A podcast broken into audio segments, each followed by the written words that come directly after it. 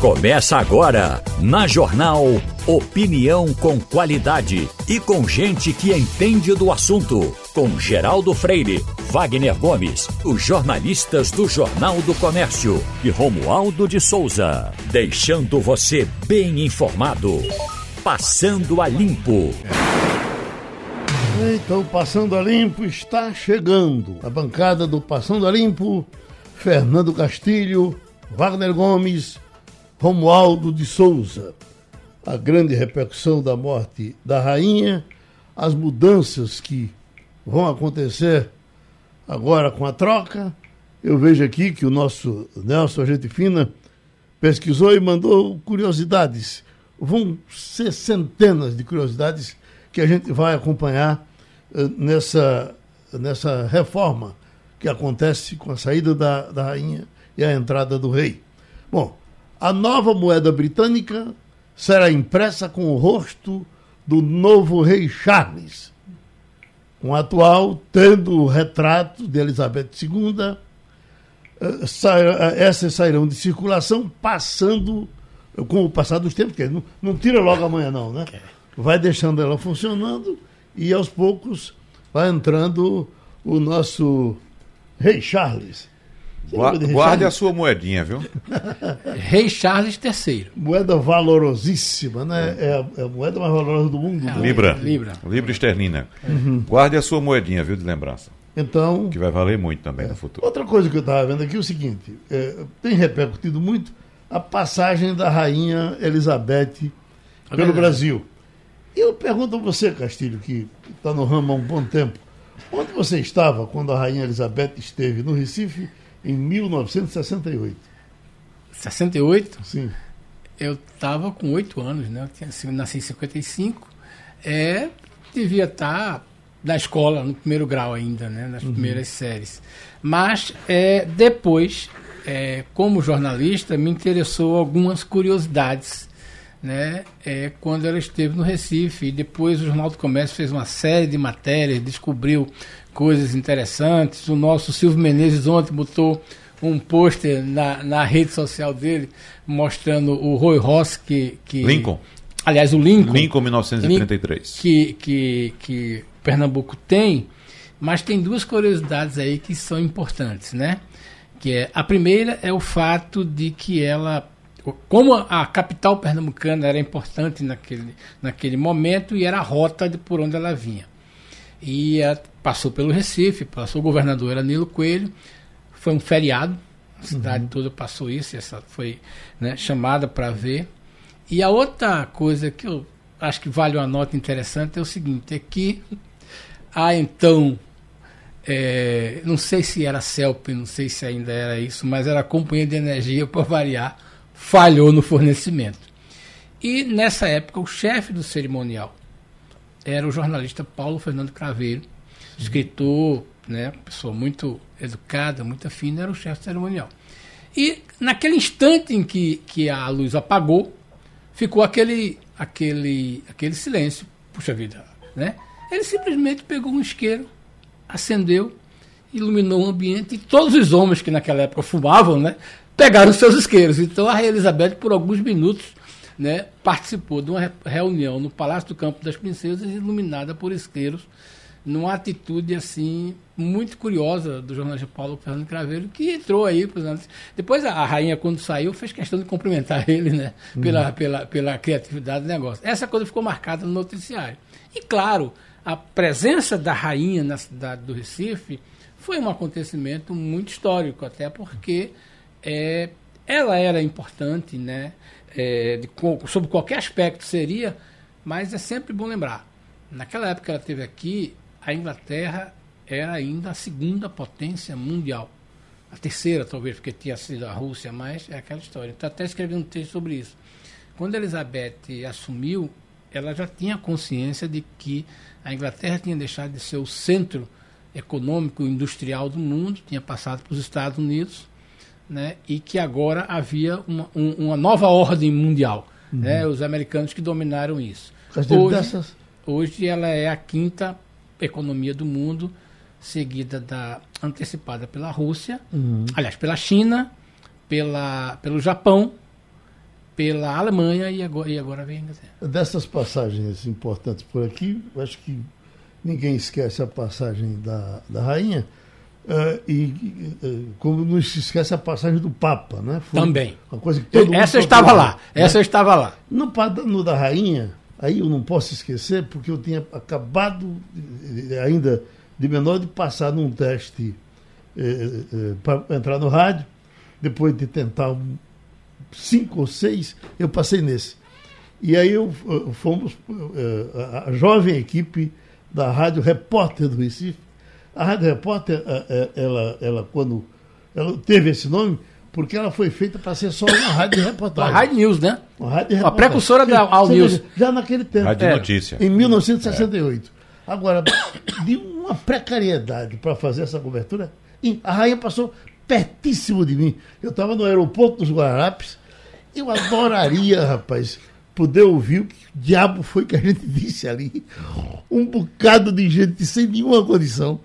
Cada um que dissesse mais besteira e a, e a rainha está chegando, e o avião desceu, e, tá, tá, tá, e vamos lá. Então, 1968, parece que foi ontem, Wagner Rapaz, que coisa interessante, né, Geraldo? Uhum. Passando por aqui, como o Castilho me lembrou aqui, Silvio ontem postou essa imagem do Lincoln 33, que fez o transporte da rainha aqui no Recife. Esse carro está muito bem preservado hoje. Por falar em carro, Castilho, o, o, impulso que a rainha Elizabeth deu à indústria automotiva estava começando a crescer Foi. no século XX. Land né, Rover, muito... principalmente. Então, o impulso que a rainha deu às marcas britânicas, como é. o Castilho citou, Land Rover, Jaguar, Jaguar. Rolls Royce. É. Né? Por exemplo, agora, isso começou com o pai dela, o rei é, George. George. A Land Rover deu um carro de presente ao rei George, uma, uma Land Rover Série 1, aquela bem rústica, aquele jipão bem rústico, que é conhecido também como Defender. E ela deu prosseguimento. E ela gostava muito de mecânica, né? ela foi. É, isso é registrado. Né? Exatamente. Ela, ela trabalhava fez curso com mecânica. de mecânica e ela, e, ela, e ela. Tem uma cena no filme é, que é bem estrelado, né? Meryl Streep que faz o papel dela, né? Uhum, exatamente. É? E ela liga para o, o, o palácio, para o chefe da segurança, né? E diz: Olha, eu tive um problema aqui, né, naquele jeito bem seco dela e quebrou a transmissão no seu, e dá o, o como é que chama? E dá a, a, o defeito do carro uhum. de modo que o, o, o diagnóstico. o diagnóstico do carro uhum. né? Ela olhou embaixo viu isso isso é fato né? Tá registrado. E o cerimonial e, e a, o suporte foi lá para consertar o carro. Tá entendendo? Então esse é um tipo de coisa de, da personalidade da rainha Elizabeth é. que por exemplo certamente ela, ela, outra coisa, era uma pessoa extremamente integrada com as mídias digitais. Ela abriu conta no Twitter. Eu não sei se abriu, é, tem uma curiosidade aí. É, se ela já tinha conta no TikTok. Mas com certeza ela teve no Twitter, tem no uhum. Facebook, tem no. E ela experimentava isso. E ela era apaixonada por tecnologia. É. Ela gostava muito disso. Tem uma passagem também na África, ela era princesa ainda, não tinha assumido o trono ainda, e um carro da comitiva dela quebra, ferve, e ela, e ela é quem conserta. ela é quem conserta. Olha só, era a princesa Agora, Elizabeth. Oi. É, Romualdo, é, essa, essa paisagem humana vai mudando com o passar dos tempos. Isso é uma coisa muito boa de ser pensada, né? Então, nós não teremos mais, portanto, aquela, aquela figurazinha uh, uh, simpática que aparecia sempre. Essa pela razão da morte. Outras figuras importantes aparecem em razão de outras coisas. A gente estava aqui, Wagner, naquele, quando falava de, de, de Gorbachev, eh, dizia que o, o, último da geração dele, que participava daquelas negociações, teria sido Harry Kissinger. Ninguém sabe nem o que é, que é feito dele hoje, se está com saúde, como é que está. Né? Angela Merkel, que até o dia desse fazia parte de tudo que a gente. A gente nunca mais uhum. viu Angela Merkel, como a gente nunca mais viu Delfim Neto. Né? 94 anos. É o né? nosso monarca. Deu entrevista para cá. Uhum. Né? 90, Exatamente. Você tem visto, Romualdo, Delfim Neto por aí? Eu não tenho visto mas integrantes da campanha do ex-presidente Lula têm conversado com o ex-ministro da Fazenda e a ideia é exatamente apresentar um plano que inicialmente trate de reforma tributária. Então, uhum. Delfim Neto nem tem mais saído do apartamento onde mora no. É, se não me engano, nos Jardins. Não tenho absoluta certeza, mas ele mora em São Paulo. Mas uhum. ele tem recebido muitas visitas. Agora, um detalhe importante: quando momentos antes de quebrar a transmissão da Land Rover, a, a Rainha Elizabeth teve um problema, é, desculpe, com a bomba d'água. E, mas, e ela foi lá e consertou a bomba d'água e foi andando. E ela disse o seguinte: é fundamental que a nossa empresa, ao se tratar da Land Rover, que tem muita gente que torce o nariz para a Land Rover, mas a nossa empresa tem de mostrar ao mundo que hoje, e isso foi 10 anos atrás, 79%, isso 10 anos atrás, 79% dos carros que fabricamos ainda estão rodando. E isso uhum. ninguém consegue passar à frente da Land Rover. Só quem tem uma Land Rover sabe o que a rainha estava falando. Agora uma Land Rover. Uma Land Rover. eu queria dizer roda, que eu não torço nariz para Land Rover. Por ano? Rapaz, a, a de, de, de é, Romualdo pode, pode até dizer, mas eu acho que a dele já passou dos 500 mil quilômetros rodados, entendeu? Agora ah, é o seguinte, Romualdo, vamos separar aí, né? O que é, a gente tá falando de Série 1, tá falando de Defender, não tá falando nada de coisa ah, mais moderna. Porque vocês estavam falando de Land Rover desde cedo e eu, na minha cabeça só, só tava entrando Rolls Royce. Não, não, Rolls Royce é Rolls Royce é uma coisa maravilhosa, é, porque, é por exemplo, eu, eu gosto muito de entrar no site da Rolls Royce para sonhar, né? Então os modelos da Rolls Royce são umas coisas maravilhosas assim. Como eu não dirijo, eu posso me permitir de sonhar isso sem nenhum compromisso. Mas só uma informação final aqui. O Harry Kissinger é, tem 99 anos, deve completar, nós esperamos que sim, 100 anos no dia 23 de maio de 2023. Uhum. É, Tem 99 é. anos. Pois é. é. Então, Romualdo, existe uma diferença aí de indústria. Por exemplo, a Land Rover foi 100% britânica, hoje não é mais. É, também é isso. Hoje né? não é mais. Então já atende a outros interesses, interesses meramente comerciais, evidentemente. Né? Já que a gente está falando de gente importante, Fernando Castilho, eu ontem almocei com o seu Lira. Seu Lira, que foi o técnico aqui da televisão. Seu Lira. Seu Lira, que é, é, é, está com 94 anos, entendeu? Peguei ele em casa, ele entrou, tinha levado uma queda um dia desse, ele estava reclamando da queda, mas uh, uh, circula para todo canto, na maior correria. Eu tentei uma vez, duas, três, ele nunca estava em casa. A última vez almoçou, olha, foi para o supermercado, sozinho, numa boa, almoçamos conversamos e eu, quando comecei a trabalhar nesses tempos aí da Rainha Elizabeth, é, eu, eu, puxava um, um, é, é uma, é, 200 metros de fio, mais ou menos, é. para pegar o microfone. pegar o microfone. Tinha que ter alguém para nos ajudar a puxar esses fios.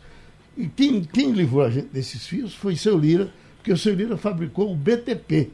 O BTP, que, que chamava de Rentoken, que é, primeiro que foi feito aqui é, Ivan Lima comprou para a Rádio Clube e matava todo mundo de inveja, porque só é, Walter Leal tinha aquele equipamento para trabalhar. E depois seu Lira foi fazendo isso para todo Pernambuco, para todo o Brasil, até a Argentina veio aqui comprar o Rentoque fabricado por seu Lira. Vamos dar um abraço nele que está nos escutando como faz todos os dias. Seu Lira é, é responsável por parte da memória viva Sim. dessa dessa nossa emissora. Acho que dos grandes técnicos, é. dos técnicos top, a geração dele. Não, Seu Lira participou. É o último, né? Participou, é. Eu acho que, veja bem. Não. É, não, ele, Tinha, pô, é, os outros são mais novos do que ele. É, mais novos. Mas tá aí Adilson Rocha, tá é, Duda é, e tantos outros. Seu Lira conviveu com o doutor Pessoa, né? Sim. Seu Lira foi um dos responsáveis pela fala, implantação. Fala do doutor Pessoa com admiração Olha, né? é, é, e outra coisa, doutor Pessoa, a gente fala muito hoje do Pernambuco falando para o mundo. Seu Lira é um dos responsáveis pela instalação da antena né, que permitia Pernambuco falar para o mundo no começo da rádio. Essa antena, antena inglesa, comprada da Marconi, os transmissores foram da Marconi, como foi o primeiro equipamento da, da, da TV Jornal do Comércio. E por que, que Pernambuco falava para o mundo? Porque a Marconi desenvolveu uma antena que ela podia ser movida, é, mexida por uma, um mecanismo mecânico, né, por uma rodinha mecânica, então você direcionava a, a, a antena de ondas curtas e ondas médias para onde você queria. Uhum. Então, quando o doutor Pessoa dizia assim, Pernambuco fala para o mundo, é porque a rádio estava direcionada para São Paulo e as ondas chegavam em São Paulo. Doutor Pessoa chegava lá, foi certamente o primeiro caso de marca e dizia assim, eu falo para o mundo. Como dizia, é, falava para o Catar, para a Inglaterra, para os Estados Unidos. Suez, a guerra foi co cobertura disso aí, você está entendendo? E, e, e a, qual é a sacada do doutor Pessoa na história do rádio brasileiro? É que ele primeiro percebeu isso. Né? Era o mesmo equipamento que os ingleses usaram na guerra para acompanhar as, tro as tropas é, na, no deslocamento da guerra. A BBC desenvolveu isso, quem desenvolveu foi o Marconi. Doutor Pessoa foi lá, comprou equipamento celular. A, a mais línguas dizem que ele pegou o equipamento usado e trouxe para o Brasil, mas ele dizia que não. E isso permitiu o chamado Pernambuco falando para o mundo. O diferencial disso aí é que doutor Pessoa usou isso para fazer um marketing, chegar em São Paulo, no Rio de Janeiro, e dizer assim: você vai anunciar na Rádio Jornal do Comércio porque eu falo para o mundo. E pegava, talvez, os primeiros anunciantes nacionais. Passando a limpo, recebendo agora o doutor em Ciência Política, Adriano Oliveira. A grande expectativa, professor Adriano, é para a pesquisa Datafolha, que vai ser divulgada na noite de hoje, porque ela ainda está com o pessoal em campo para que eh, tenhamos o, eh, o resultado, o efeito, dizendo melhor, do 7 de setembro. Ah, aí eu já lhe pergunto, o senhor espera uh, alguma coisa diferente por conta do 7 de setembro? Bom dia, Geraldo. Bom dia a todos. Geraldo, em relação ao 7 de setembro, não. O que nós podemos constatar de diferente é de que, como existe uma percepção, em particular na classe C e na classe B e A, mas particularmente na classe C, de que a economia vem melhorando, é possível que o presidente Bolsonaro apareça com variação positiva. Qual o tamanho dessa variação positiva, eu não poderia lhe dizer. Uma outra evidência que me traz para essa possibilidade é que ontem foi divulgada a pesquisa da Genial Quest e mostrou o crescimento do presidente Bolsonaro no estado de São Paulo, no estado do Rio de Janeiro e no estado de Minas Gerais. Portanto, esse, a variação de crescimento positivamente do presidente Bolsonaro, pode refletir sim hoje na pesquisa do Datafolha. No caso, o presidente Bolsonaro aparecendo com 33%, 34%. Em relação ao percentual de Lula, é possível que o Lula ele se mantenha estável ou ele tenha uma variação negativa, já que no último já que no Datafolha ele sempre tem um percentual muito alto, alto em relação aos outros institutos. Porém, Geraldo, essas são possibilidades. É importante destacar também que, por outro lado, nós tivemos eventos que podem desgastar o presidente Jair Bolsonaro. Primeiro, a denúncia em relação a compra com dinheiro vivo por parte de familiares do presidente. Isso pode trazer algum impacto. Em segundo lugar, isso deve ser considerado fortemente, é de que o, a campanha do ex-presidente Lula está numa campanha propositiva, mas também desconstrutiva. E é uma campanha acertada. Observe o guia eleitoral de ontem. O guia eleitoral de ontem trouxe a temática Covid e trouxe a temática violência contra a mulher. Portanto, essa estratégia do PT de desconstrução do presidente Bolsonaro pode também surtir efeito, gerar efeito e, por consequência, estabilizar o presidente Bolsonaro onde ele já está na pesquisa ou frear um crescimento maior do presidente da República. Expectativas nesse instante. Professor Adriano Oliveira, esta semana foram divulgados também alguns levantamentos nos estados, e esses levantamentos para presidente nos estados apontaram movimentações interessantes da candidata Simone Tebet, principalmente no sul, onde a gente sabe reside ali um, um, um cenário bastante positivo ao presidente Jair Bolsonaro e naquela região chegou a crescer, de acordo com alguns levantamentos, até 5 pontos percentuais, ou seja, de 2 para 7 pontos. Teve um crescimento também no Sudeste, na casa dos 2 pontos, e em contrapartida, o candidato Ciro Gomes perdeu alguns pontos nesses estados que eu estou citando. Uh, eu pergunto ao senhor: o, o, o, o crescimento de Simone Tebet pode já que ele aparenta estar tirando votos de Ciro Gomes e de Bolsonaro, colaborar inclusive com o cenário de provável é, vitória do presidente Lula no primeiro turno ainda? Wagner, é importante essa sua pergunta para me permitir a seguinte explicação. Em primeiro lugar, eu tenho detectado que no Nordeste, em alguns estados do Nordeste, eu encontro um movimento através de pesquisa qualitativa do eleitor sugerindo a possibilidade de voto em Ciro Gomes. Ou seja, há um movimento positivo de Ciro Gomes. Esse movimento eu localizei após o debate. Então, após o debate, você, na pesquisa qualitativa, muitas pessoas dizendo que poderiam votar em Ciro Gomes. E aí é que está, o poderia. Pois bem, quando você vai para a pesquisa quantitativa, você verifica lá, certeza do voto. A certeza do voto no ex-presidente Lula e a certeza no voto no presidente Bolsonaro é acima de 75%. Ou seja, esses eleitores, eles estão entusiasmados, consolidados com o voto num desses dois candidatos. Portanto, possibilidade de variação, no caso de queda do Lula ou de queda do Bolsonaro, as chances elas podem vir a ser remotas, podem vir.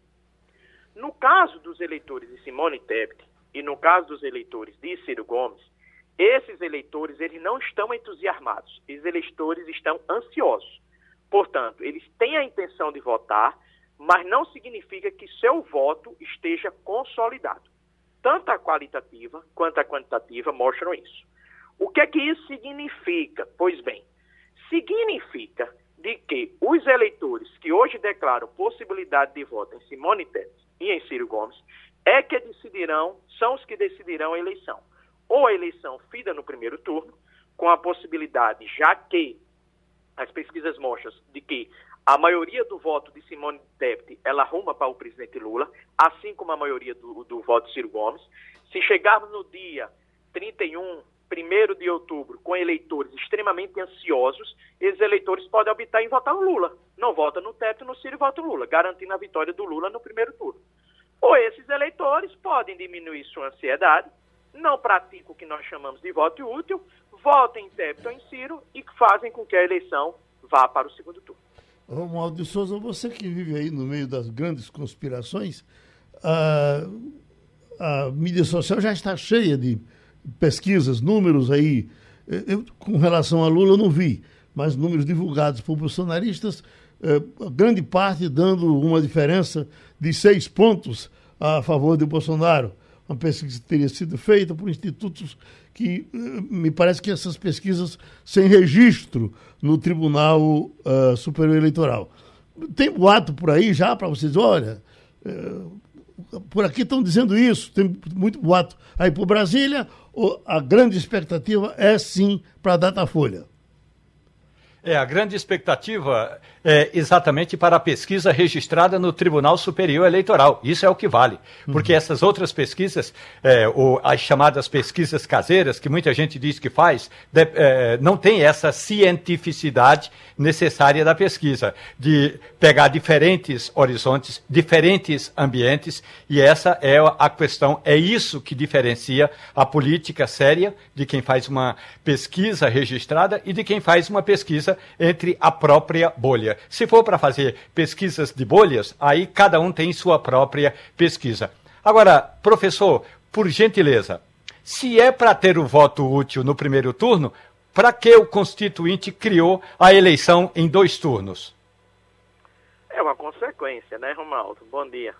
É uma consequência. A eleição de dois turnos, ela, na minha avaliação, ela é útil, ela é importante, porque permite mais 30 dias de campanha e faz com que uma eleição muito apertada, como tende a ser esta, você tenha já uma, uma legitimação do eleito. Essa legitimação do eleito poderá ocorrer no segundo turno, caso o candidato eleito amplie sua base de votos.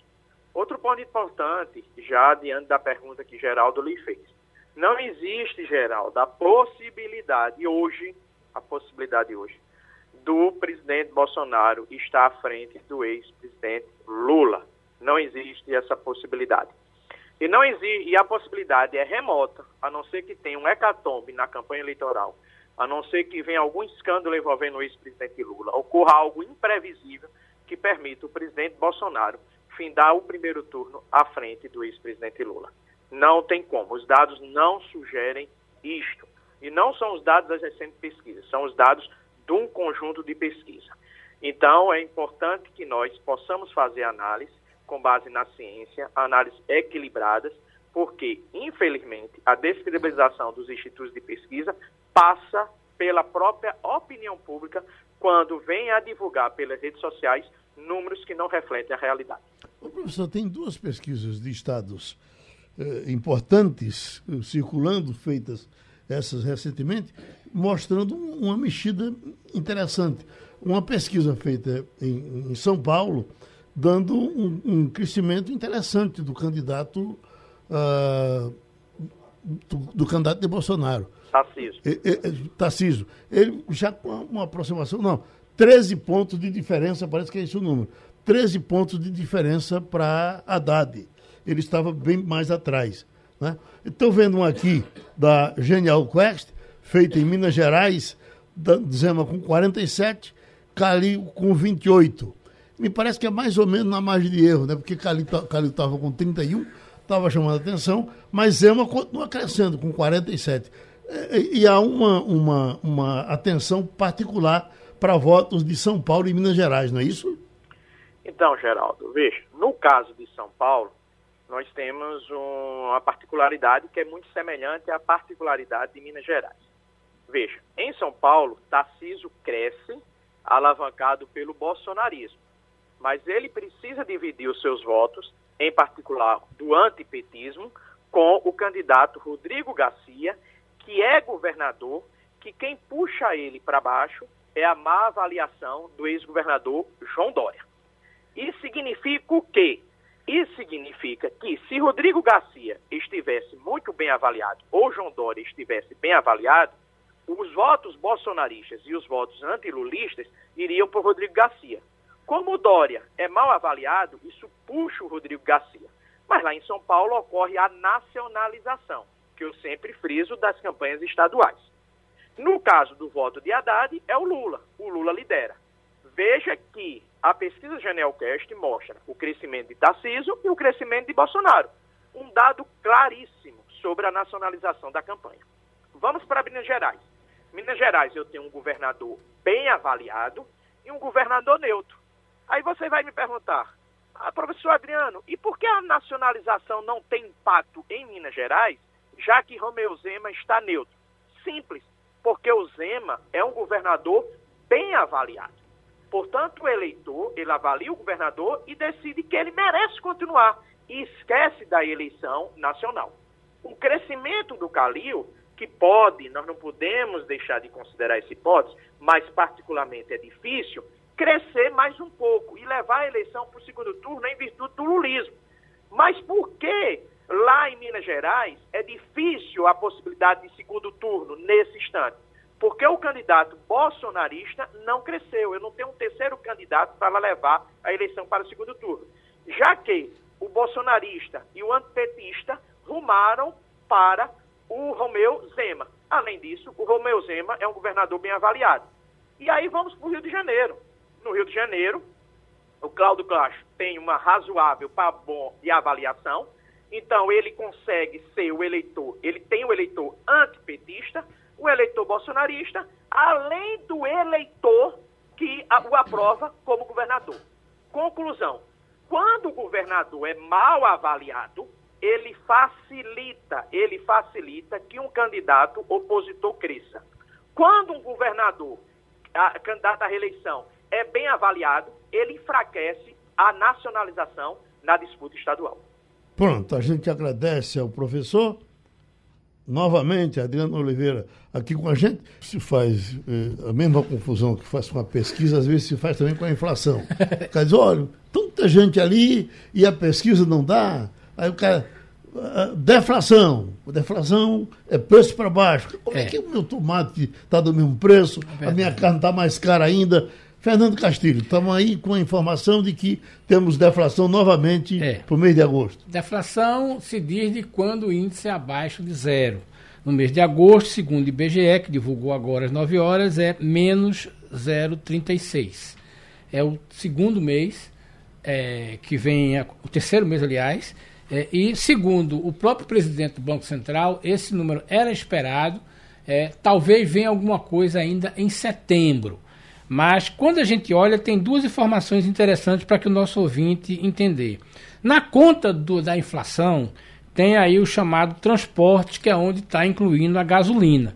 E aí a gasolina, é, o setor de transporte teve uma variação negativa, Geraldo, de 3,37%. Então ele puxa, assim como puxou comunicação, que é onde ah, houve aquela redução provocada pelas cobranças de menores nas contas de energia e de telecomunicações. Então, essa é a explicação no geral. A gente pode destacar dois aspectos interessantes nessa questão do transporte, que é onde está a conta da gasolina. Em São Luís do Maranhão e em Pernambuco, essa queda chega a 5,78.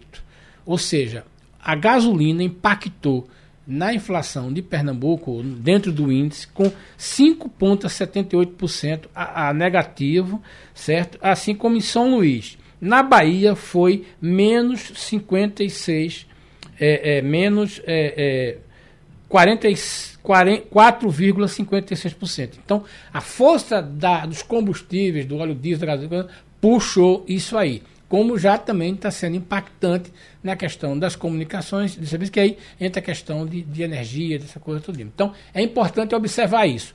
Vai acontecer em setembro, pode ser a pergunta. É, pelas declarações do próprio presidente do Banco Central, que é o cara que, que olha muito esse índice, ele diz que termina agora. Pode ter algum resíduo. Uhum. É importante? É. Agora, respondendo a sua pergunta, Geraldo. O item alimentação, é, que é muito sério, ele teve queda, ele cresceu 0,24. Teve inflação. É, então teve inflação.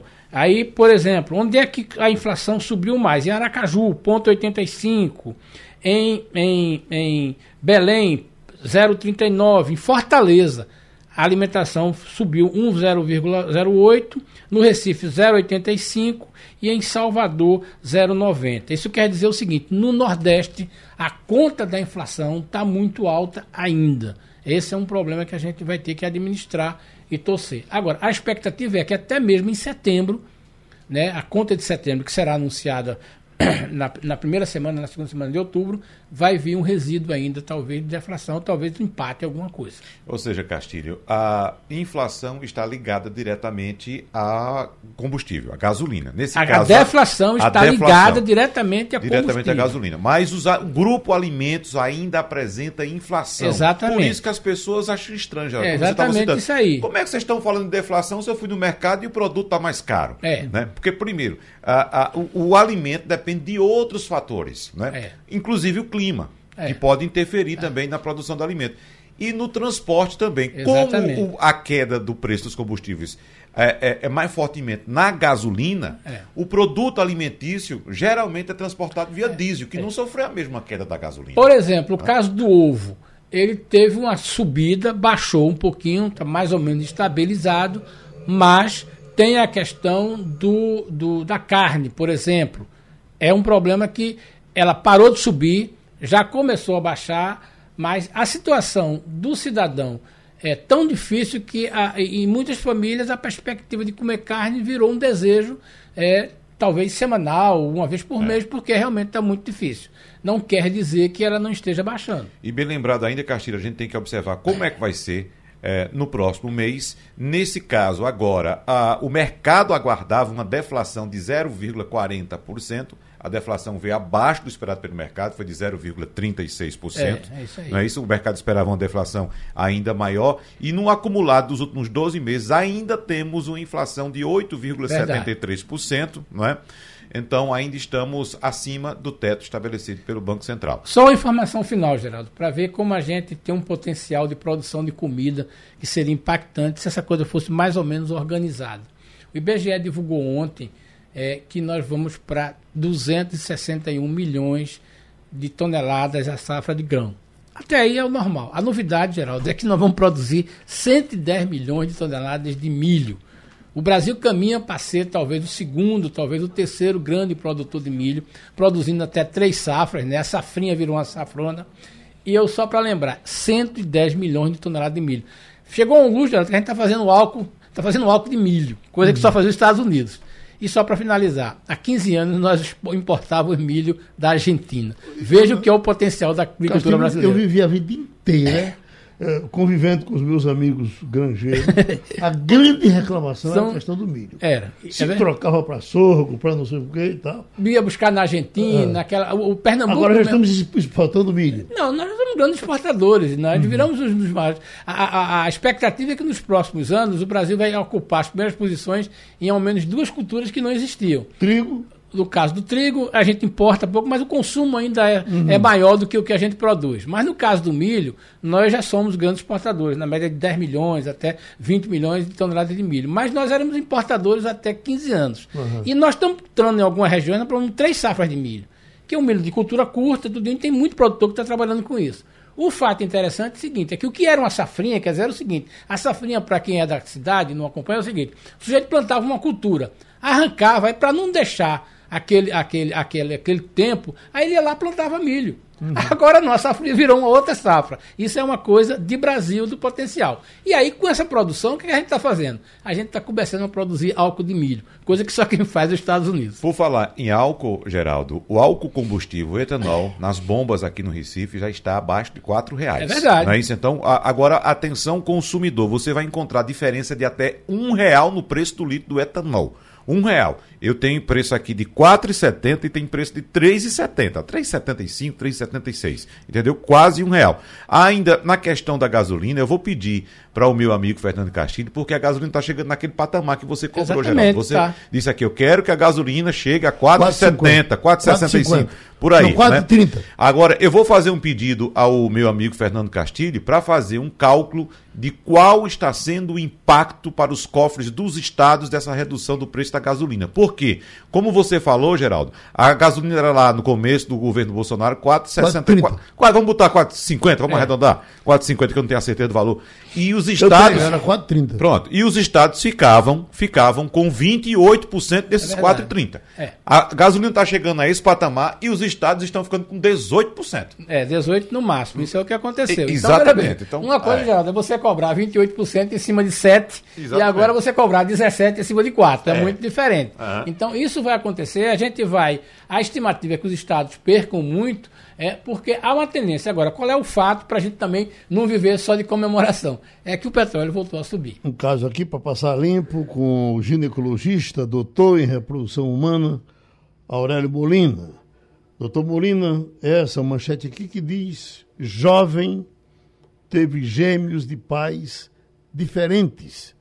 Isso aconteceu em Goiás. Ela diz: Eu não sabia que isso podia acontecer.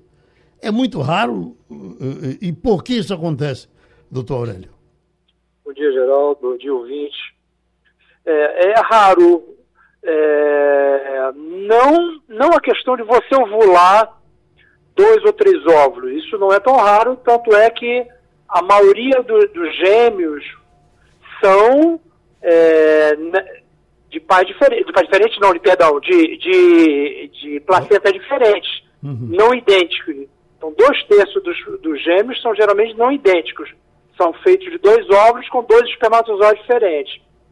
É, mas você ter uma gestação de dois diferentes, de pais diferentes é realmente muito infrequente, muito Segundo eu soube, é, a revisão que foi feita 10 a 20 casos em todo o mundo. Muito porque não é normal, não é frequente a mãe ou a mulher ter duas relações com, os, com, uma, com companheiros diferentes no mesmo dia. Uhum. Ah, então, isso para acontecer, as relações terão que ser no mesmo dia? Não necessariamente, porque o óvulo tem uma duração de 48 horas em termos de, de vida útil. O espermatozoide, 72 até cinco dias. Então podem não ser necessariamente no mesmo dia, mas pode acontecer. Uhum. Pode acontecer. Puxa. E quem vai, e quem vai cuidar desses meninos? E, esse foi uma coisa bem bonita que aconteceu, parece, nesse caso, né? Uhum. Um, dos, um dos pais assumiu os dois meninos, né? Mas é uma situação muito delicada, muito complicada. E também o fato de uma mulher ter tido duas relações desprotegidas no uhum. mesmo dia. Né? Uhum. Né? Então aumenta isso o risco muito grande de doenças sexualmente transmissíveis. Uhum. É isso, doutor. Ele é para perder o sono. A é gente... para perder o sono. É uma a confusão gente... grande. A gente lhe dá um abraço grande e segue em frente, porque nós já estamos com Fabiola Góes e ela vem dos Estados Unidos.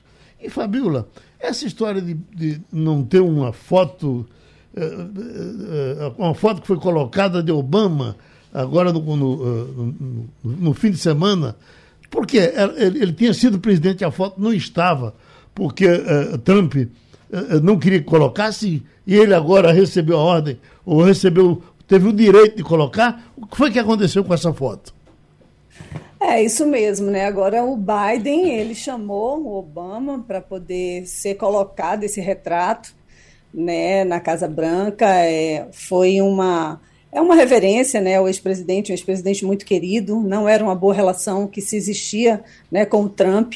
Não era uma, não era comum, né? Na verdade, o Obama não foi à Casa Branca na época em que o Trump estava lá. Então, o Biden nesse momento ele aproveita, convida o Obama para ir colocar esse retrato. Então, foi uma, é uma repercussão grande né, nos Estados Unidos inteiro e que mostra o retrato muito bem colocado, retrato grande e uma amizade né, que existe de longa data entre, entre o ex-presidente Obama e o presidente Biden e suas respectivas esposas. Que coisa, né? Brasília, Romualdo de Souza. Fabiola Góes falando da repercussão mundial da morte da Rainha Elizabeth. Olha o que pode acontecer na política brasileira.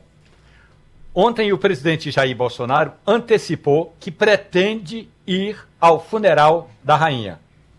Se Bolsonaro mesmo, se, se Bolsonaro decidir ir mesmo ao Reino Unido, o vice-presidente Hamilton Mourão, que é candidato ao Senado, vai ter de sair do Brasil o presidente da Câmara dos Deputados, Arthur Lira, que é candidato a deputado federal em Alagoas, vai ter de sair do Brasil, ou seja, os dois terão de deixar o Brasil enquanto Bolsonaro estiver no Reino Unido. E mais que isso, Bolsonaro vai ter de passar o governo a Rodrigo Pacheco, o presidente do Senado. Veja o tamanho da encrenca se de fato Bolsonaro decidir ir ao Reino Unido.